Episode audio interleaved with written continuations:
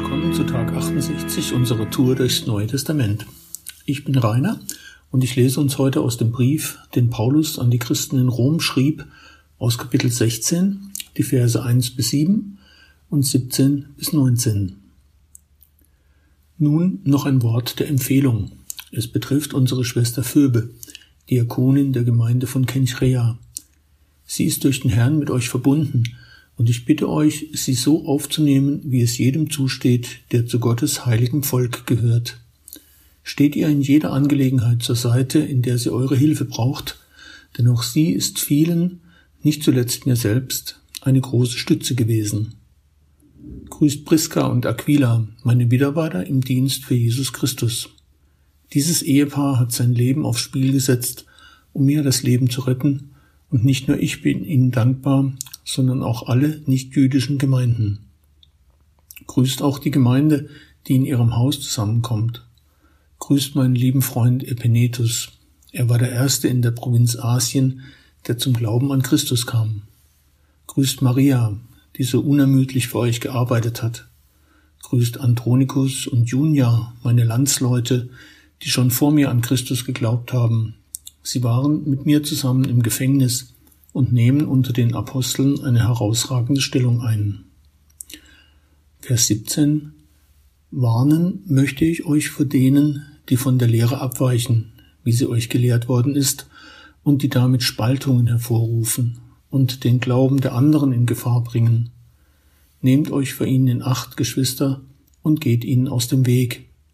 Denn solche Leute dienen nicht Christus unserem Herrn, sondern ihren eigenen Begierden und betrügen leichtgläubige Menschen mit eindrucksvollen Reden und schmeichlerischen Worten. Über euch jedoch kann ich mich nur freuen, denn es ist allen bekannt, dass ihr so lebt, wie es dem Evangelium entspricht. Und ich möchte, dass ihr auch weiterhin mit Weisheit erfüllt und dadurch zum Guten befähigt seid und dass ihr euch vom Bösen nicht beeinflussen lasst. Glückwunsch, dass du bis hierher dabei bist wir haben das Lukas-Evangelium gelesen. Darin gab es viele Begegnungen von Jesus mit unterschiedlichen Menschen. In der Apostelgeschichte war viel Action. Und im Römerbrief, da gab es viel Theologie und einige Themen, die erst aus der damaligen Zeit für unsere Zeit ausgelegt werden müssen. Mir half mal eine kleine Geschichte, mit dem Bibellesen weiterzumachen. Ein junger Mann kommt zu einem alten, weisen Einsiedler, der in einer einfachen Hütte lebt. Er sagt zu dem alten Mann, ich lese so viele heilige Worte in der Bibel, aber ich kann mir nichts merken. Ich kann nichts behalten. Und sofort nach dem Lesen habe ich alles wieder vergessen. Der alte Mann sagt zu ihm, Geh hinter die Hütte und hole den alten Korb dort. Dann geh damit zum Fluss und hole Wasser. Der junge Mann zögert erst, aber dann tut er doch, was der Alte ihm gesagt hat. Er geht zum Fluss, senkt den Korb ins Wasser und läuft damit zur Hütte des Weisen zurück.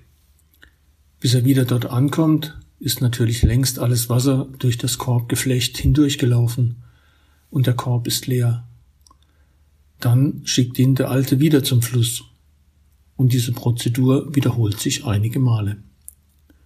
Schließlich sagt der junge Mann zu dem Einsiedler, was soll das, dass du mich ständig zum Wasser holen schickst und bis ich zurückkomme, ist längst alles Wasser aus dem Korb herausgelaufen?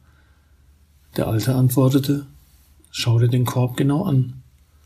Bevor du das erste Mal losgelaufen bist, war der Korb dreckig und verklebt. Jetzt ist er sauber. So ist es auch, wenn du in der Bibel liest. Auch wenn du nicht alles behalten kannst und keine Wirkung zu spüren meinst. Gottes Wort tut trotzdem etwas an dir. Es geht durch dich hindurch und reinigt dich. Heute, im letzten Kapitel des Römerbriefes, lesen wir uns durch viele Grüße. Wir entdecken, dass es in Rom wohl einige Hauskirchen gab. Etwas ähnlich wie unsere Kleingruppen bei Kirche, die bewegt, wo wir einander kennen, einander helfen und miteinander Gottes Hilfe erfahren. Unsere Kleingruppen haben zurzeit Pause. Sie starten wieder am 7. September. Ich bin gespannt, welche Kleingruppen wir haben werden und wer alles dabei sein wird. Ab Anfang September kannst du dich anmelden. Mir fiel auf, dass Paulus hier viele Frauen mit Namen grüßt und empfiehlt. Er bittet darum, sie zu ehren und anzuerkennen. Wie gut, dass diese Gründe nicht rausgeschnitten wurden, diese Grüße, Entschuldigung. Und sie zeigen auch, dass neben der Theologie immer auch die Beziehung wichtig ist und dass wir Frauen nicht benachteiligen sollen. In Vers 17 warnt Paulus vor Irrlehrern. Leider geht er nicht auf die konkreten Irrlehren ein, nur dass sie Spaltungen hervorrufen. Aber manchmal gibt es doch auch über der Wahrheit Spaltungen. Und nun? Woher soll ich wissen, was eine Irrlehre ist? Ich habe lange bei einer Bank gearbeitet, deshalb gefällt mir folgender Vergleich besonders. Wie unterschieden die Mitarbeiter der Bundesbank, als es noch keine so gescheiten Computer gab, wie unterschieden die die falschen von den echten Banknoten? Nun, sie prägten sich die Merkmale der echten Banknoten ganz genau ein und konnten dann erkennen, wenn eine Fälschung an irgendeinem Merkmal anders war. So versuche ich das auch beim Evangelium. Ich lese mich immer, ich lese mich immer wieder durchs Neue und Alte Testament präge mir die Merkmale ein und kann dann, nicht zuletzt mit der Hilfe des Heiligen Geistes und mit anderen Christen zusammen, manche Fälschung vom Original unterscheiden. Wenn ich noch Zeit hätte, würde ich euch noch von meinen Schwierigkeiten im Verständnis von Vers 20 erzählen. Aber ich möchte nicht mit Schwierigkeiten in diesen Tag starten. Jedoch, wenn du eine gute Auslegung dazu hast, kannst du sie mir gern mitteilen. Heute überspringe ich das mal und erinnere uns daran, was Paulus in Vers 19 schreibt und was ich auch in Saarbrücken immer wieder mit Freude sehe. Von euch allerdings hört man nur Gutes. Jeder weiß, dass ihr tut, was Gott von euch möchte. Darüber freue ich mich. Ich wünsche, dass ihr auch in Zukunft voller Weisheit beim Guten bleibt und euch nicht vom Bösen beeinflussen lasst. Heute ist ein guter Tag, um das Gute zu tun. Jetzt geh und lebe, was Gott dir gegeben hat. Er liebt und segnet dich.